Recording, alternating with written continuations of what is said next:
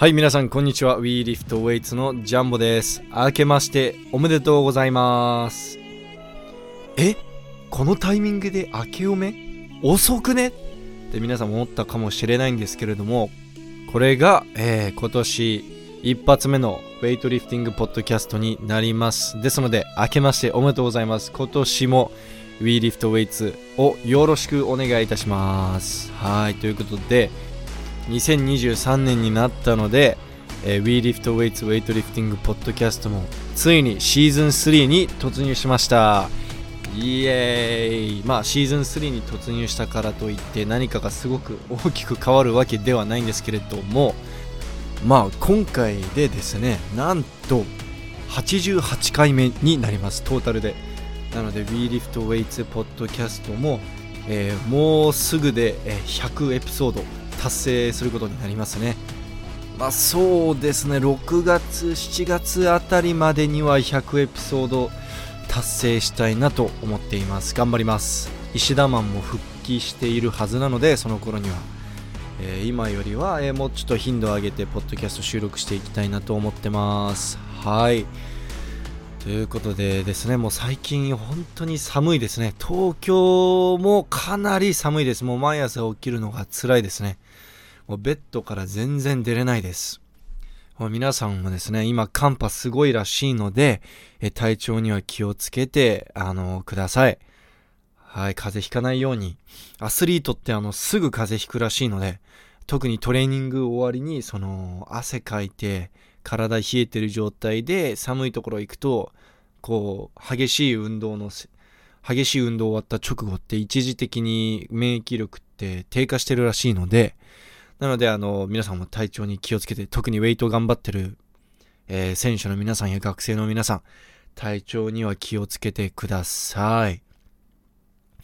あとまあこれももう完全にプライベートの話になるんですけれどもなんとですね、WeLiftWeights のジャンボ、人生初めて髪を染めました。はい、28歳になって、えーやっと初めて髪を染めることに成功しました。まあ、髪染めるっていうか、まあ、脱色なんですけれども、まあ、実はですね、僕、近いうちに、あの、結婚式の前撮りをしなきゃいけなくて、もし、こう、やんちゃな髪型するんだったら、今ぐらいしかないかなと思って、あの、思い切って、えー脱色してみました。今、あの、S 僕の SNS フォローしてる人は知ってるかもしれないんですけれども、僕今、あれなんですよね。あの、毛先が若干黄色くなってます。あの、かなりですね、ヤンキーっぽいっていうかなんか、こう、チャラい格闘家みたいな感じの髪型ですね。まあ僕もともと髪染めるのは大反対だったんですけれども、ちょっとやっぱり若いうちに、まあ今そんな若くないんですけれども、もう、でもちょっと若いうちに染めてみたいなと思って、えー髪を染めてみました。僕は個人的に気に入ってるんですけれども、こ女性受けは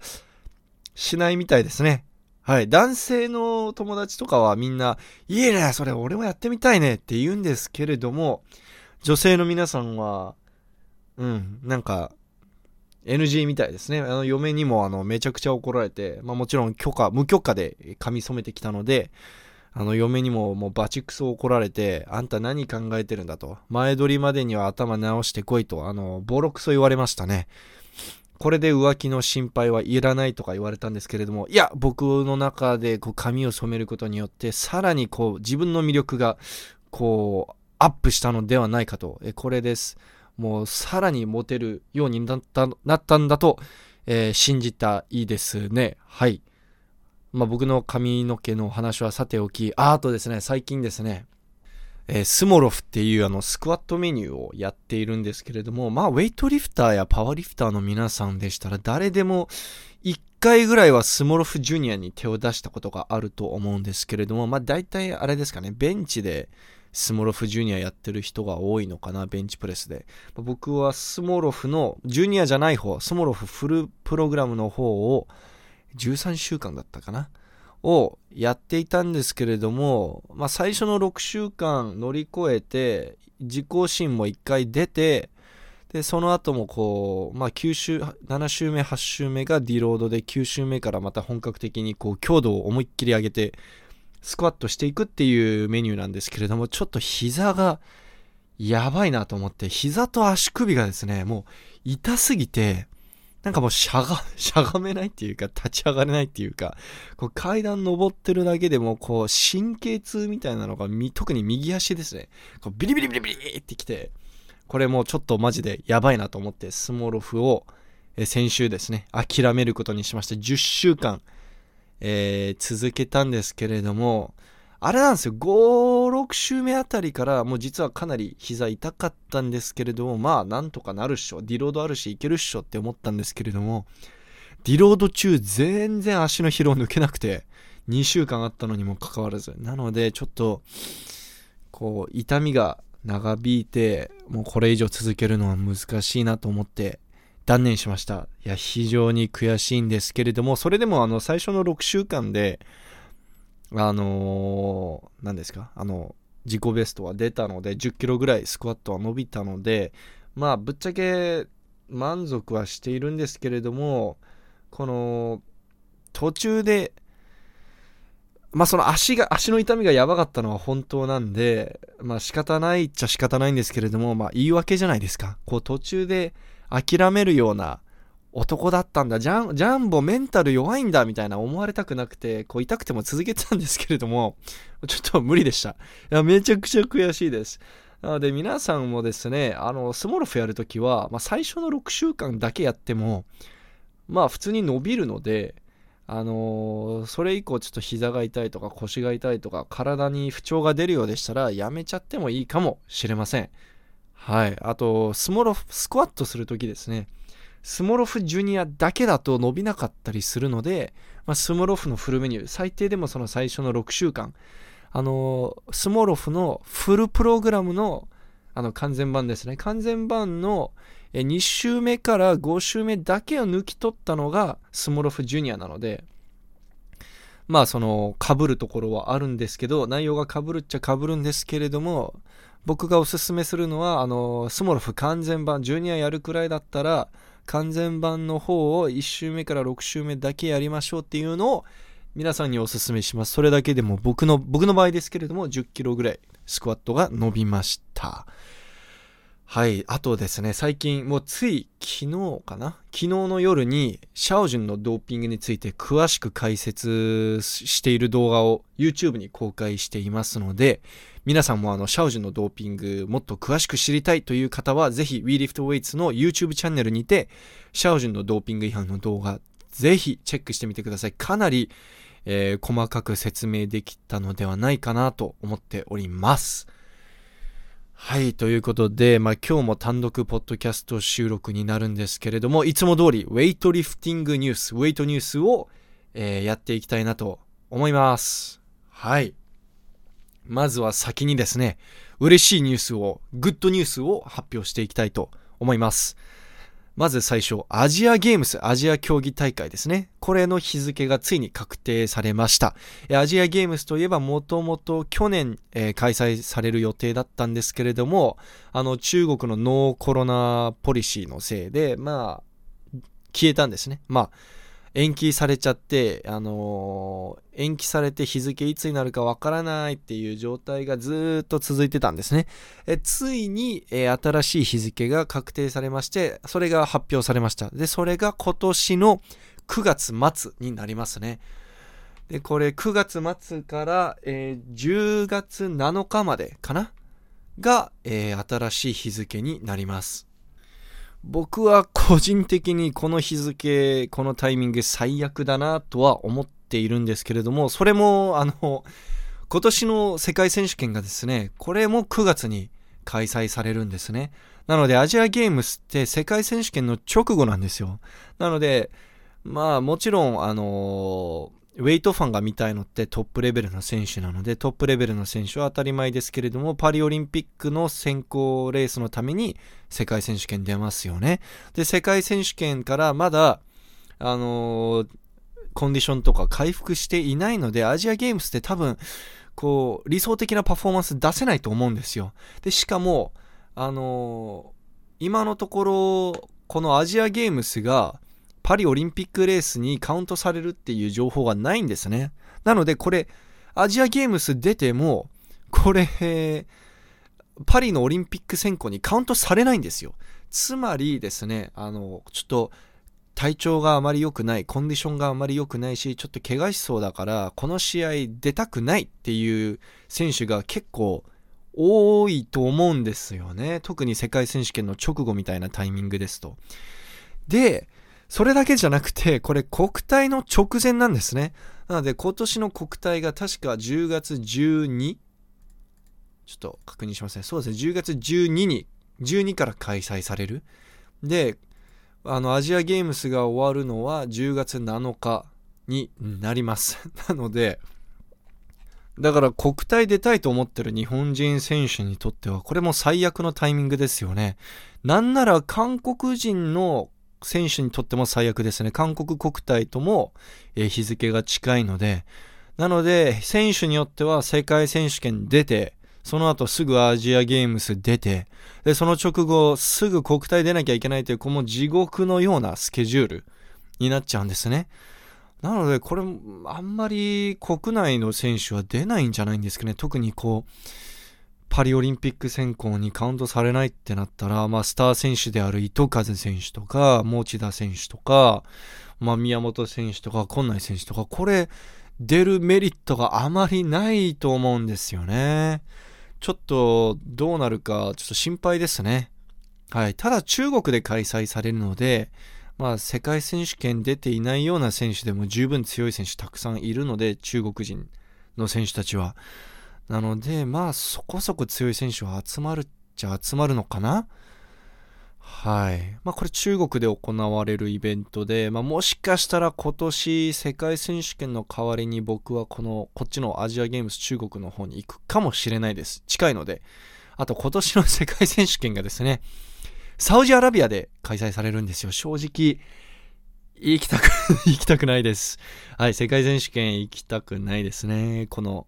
なんかもっと楽しそうな場所で開催してほしいですよね。ということで、え次のニュースに、えー、移ってまいりたいと思います。次のグッドニュースはですね、なんと、ラトビア出身のレベッカ・コーハ選手が復帰すると。なんならもう復帰していると。ついこの間のカタールカップでですね、なんか見覚えのあるなと思う選手がえー、59キロ級で優勝していました。その名も、なんと、レベッカ・イブラヒマ。そうなんです。レベッカ・コーハ選手、実はですね、えー、国籍をカタールに変えて、名前もレベッカ・コーハからレベッカ・イブラヒマと変えております。えー、まあ、レベッカ・コーハといえば、まあ、何度もヨーロッパ選手権で優勝していますし、えー、ジュニア世界選手権でも優勝していますし、シニアの世界選手権でもメダルを何度も獲得しているトップレベルのアスリートです。で、この選手が、あのー、結構話題になっていたのがですね、2年くらい前ですかね、2、3年くらい前に、膝の怪我が理由で引退したんですね。しかもまだ当時21か22歳だったので、引退するにはもったいないまだ若いのにとか、あとファンもかなり多かったですし、SNS のフォロワーも非常に多かったので、あの、残念がってるファンが結構いたんですね。ただですね、レベッカ・コーハ選手、これ、当時ですね、いきなりカタール出身の円盤投げ選手と付き合うことになって、結婚して、子供も産んだのかな。で、あの、彼氏の影響で、えー、ムスリム、えー、イスラム教か。イスラム教に入って、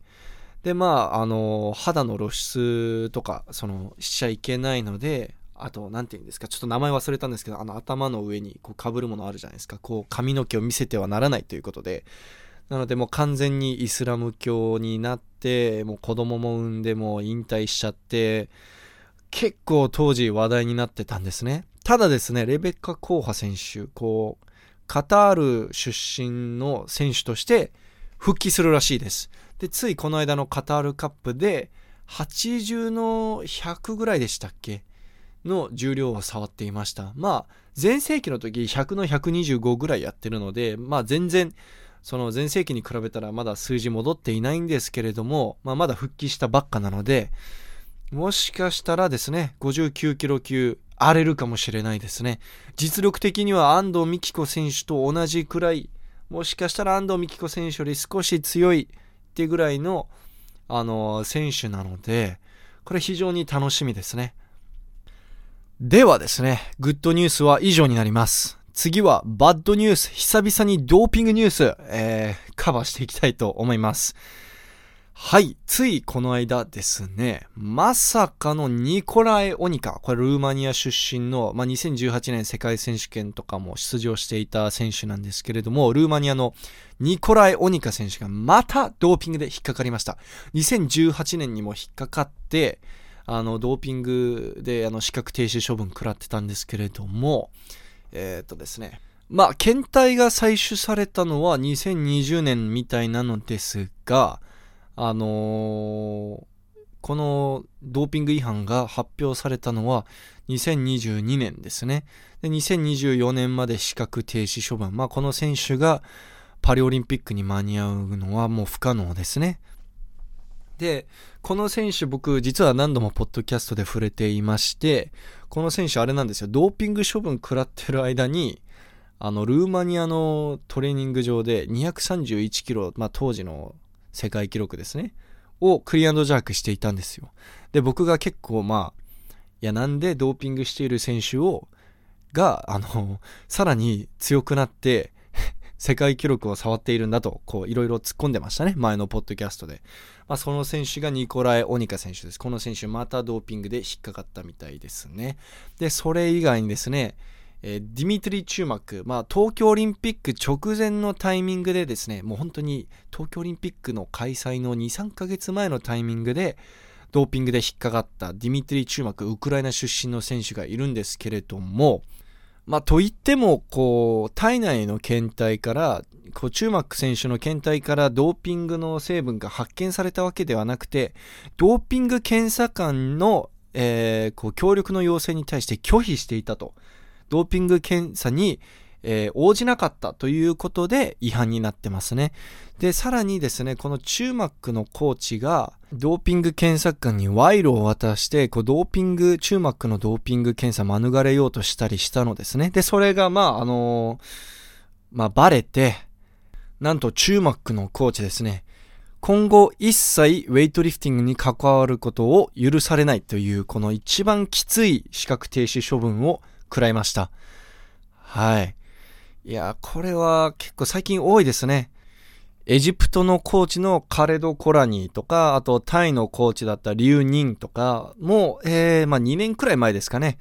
あの、一生資格停止処分っていう あの、罰を食らっていましたね。まあこれ全部ドーピング関連のニュースになります。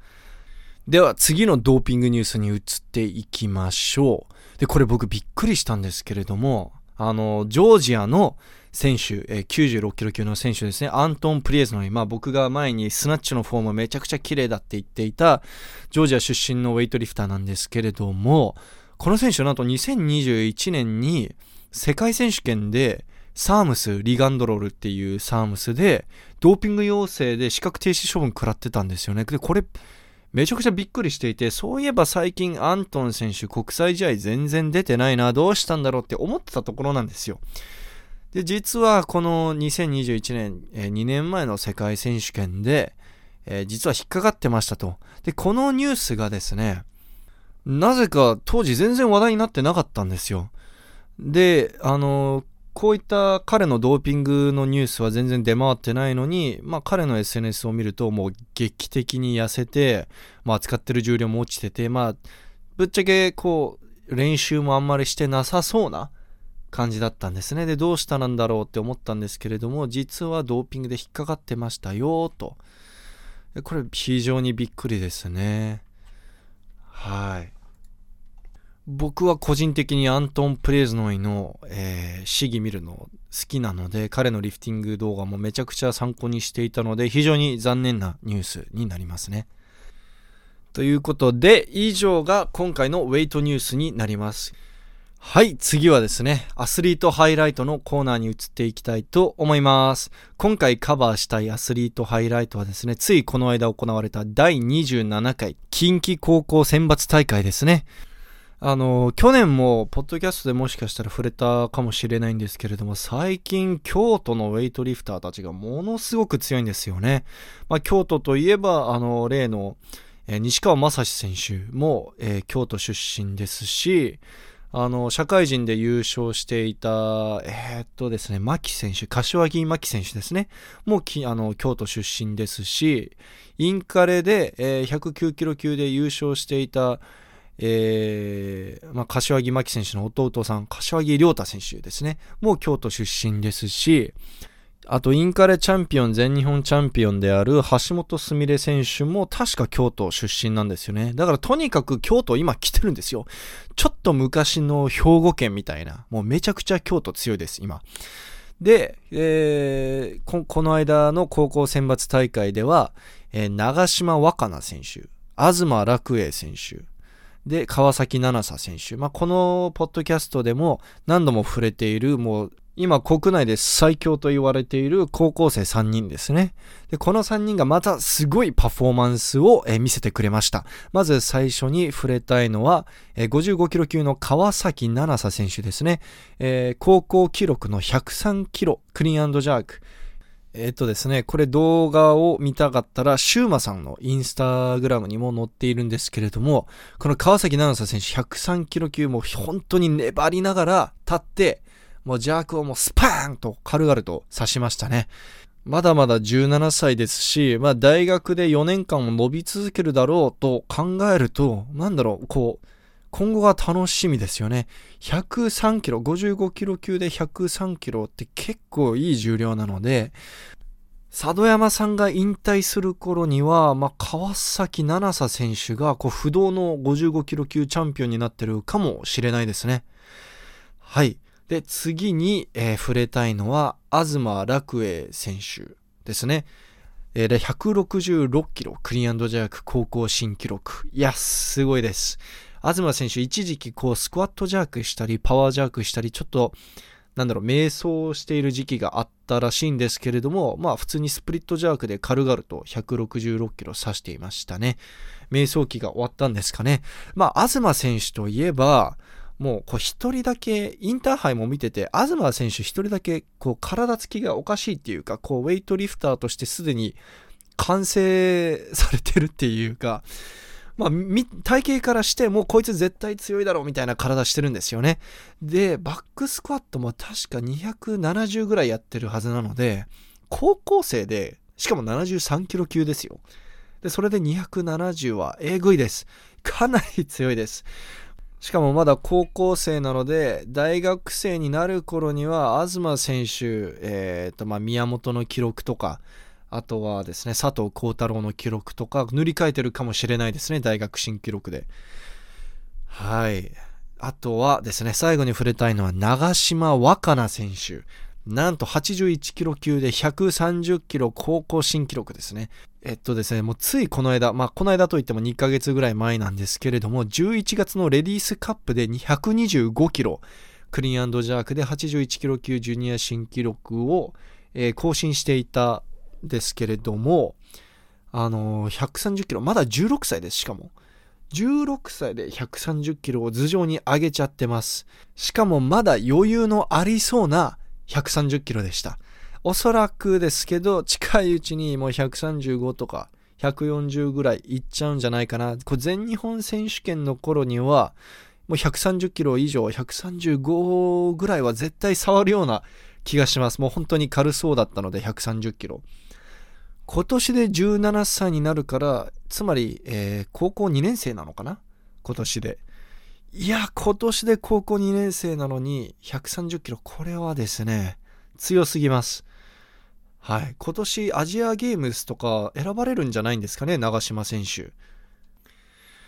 はい。ということで、この京都の、えー、この3人、めちゃくちゃ強いですね。もう今後が楽しみでしょうがないですし、今年の全日本選手権撮影に行くのがもう本当に楽しみです。あの、3人とも高校新記録更新おめでとうございます。いつか京都撮影に行きたいですね。京都に行けば、ね、柏木選手も撮影できるし、まあワンチャン西川選手も合宿でいるかもしれないし、で、あの、長島選手も東選手も川崎選手もいるわけでしょいやこれ、京都オールスターズ撮影に行きたいですね。こう許可もらえれば、ぜひ撮影に行きたいと思います。はい。ということで、以上が今回のアスリートハイライトになります。では次に、えー、今回のトピックに移って参りたいと思います。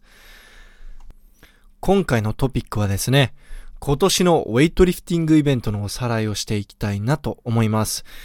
僕最近思ったんですけれども、もう競技関係者じゃない限り、こう何月にどのような試合が、どのような大会が行われる、おが、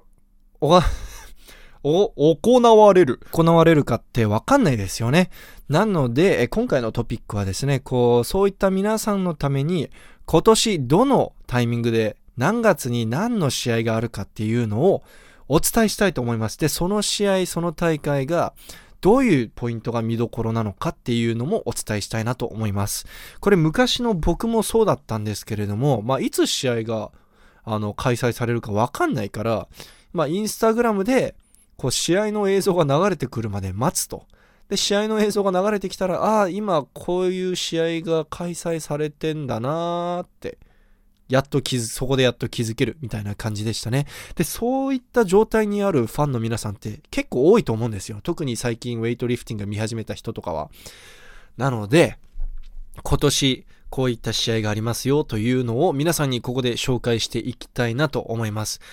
もちろんですね、僕が重要だと思っている規模の大きい国際試合とか国内試合をカバーしていきます。申し訳ないんですけれども、まあ、例えば国体、東京都国体予選とか関東ブロック大会とか、そういったあの、小規模な、試合はここで、えー、は触れていきません。ではまず最初に3月に行われるのがですね、パンアメリカンチャンピオンシップスといって、まあこれはですね、南アメリカとかアメリカとか、えー、あとカナダとかの国々の、えー、最強の選手たちが集まって戦う試合になります。パンアメリカン、そうですね、南アメリカで強いといえばやっぱりコロンビアとか、で、まあもちろんアメリカ、マティ・ロジャースとか、ケイト・ナイ選手とか強い、ウェス・キッズとかもいますね。強い選手いますし、カナダといえばあの96キロ級、今じゃあ8級に行ったのかな？ボーディ・サンタビー選手とかいますね。え彼らが、彼らにとってかなりこのパンアメリカン選手権っていうのはでかい試合、結構大事な試合ですし、パリオリンピックレースの選考にもカウントするので、これかなり重要な試合になります。はい、大陸記録とか、まあアメリカンレコードとかね、この試合で結構出ることが多いですね。で、その次に4月にヨーロッパ選手権が行われます。ヨーロッパ選手権の見どころといえば、やっぱりあの、ブルガリア人の、えー、17歳、18歳でしたっけ ?18 歳のカルロス・ナサール VS、えー、イタリアのアントニノ・ピザラートですね。この2人89キロ級で、もうこの2人が最強なので、この2人のバトル見どころですし、まあそれ以外に、まあタラハゼ選手とか、タラハゼ選手 VS アルメニアの超級2人とか、ここが結構見どころですね。日本の試合と違ってヨーロッパ選手権は、こう、重量級、超級の試合がかなりエキサイティング。アジア選手権とか、まあ、日本の国内の試合とかだと、あの、軽量級の方が見どころがあったりするんですけれども、まあ、ヨーロッパ勢といえば、まあ、なんといってもこのビッグな選手たちが多いので、見どころはやっぱりそこになりますかね。はい。で、次にですね、4月に全日本選手権が開催されます。これ山梨で開催されるので、東京都から、まあ、新宿から2500円ぐらいでしたっけ ?2000 円ぐらいで、バス乗っていけば2時間ぐらいで山梨行けるのかな？なので、まあ、めちゃくちゃ見に行きたいと思う方は、まあ、東京都に住んでいても行きやすいんじゃないかなと僕は思っています。もちろん僕は今年も撮影に行きたいと思っております。てか、行きます。山梨なんでね、あのー、そんな遠くもないし行きやすいですし、あの、去年の愛媛はもう本当にアクセス最悪でしたね。はい。なので、全日本選手権といえば、まあ、国内のトップリフターたちが集まって、まあ、自己新とか、自己ベスト狙ったり、えー、日本新記録狙ったりする、まあ、国内の試合で一番ビッグですね。まあ、国体と全日本選手権、この2つの試合が国内で最もでかい、えー、重要と言われている試合になります。はい。で、その次にですね、5月にアジア選手権、韓国のジンジュっていう場所で開催されるんですけれども、5月にアジア選手権が行われます。これもですね、パンアメリカンとヨーロピアン選手権、えー、と同じように、これもパリオリンピックレースにカウントされるので、中国人選手、韓国人選手、日本人選手とか、まあ、あとはあの、イランとか、あとはカザフスタン、ウズベキスタンとか、えー、まあそういった国出身の選手たちにとっては非常に大事な試合ですので、去年はですね、パリオリンピックレースにカウントされないし、出場する選手もちょっと少なかったので、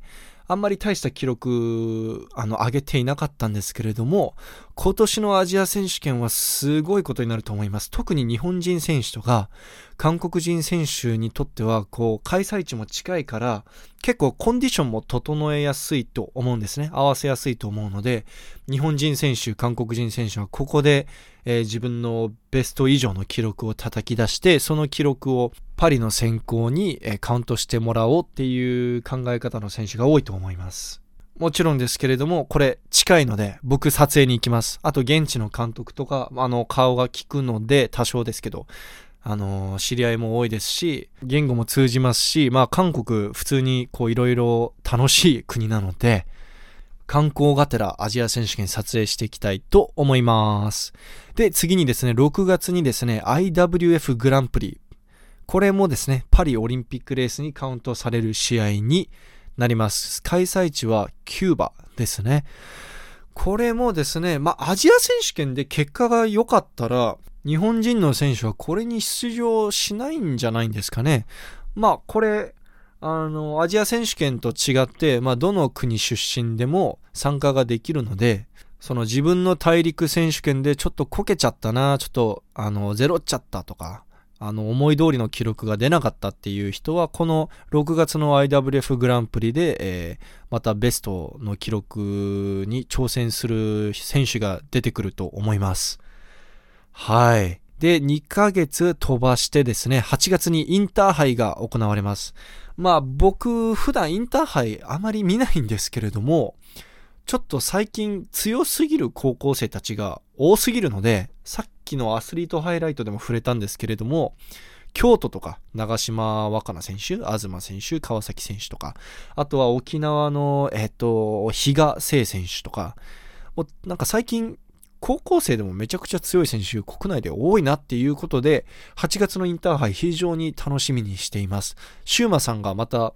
このメディア撮影に行くと思うので、はい、楽しみにしてますね。これ8月のインターハイ結構見どころ満載になると思います。皆さんも、えー、ぜひ楽しみにしといてください。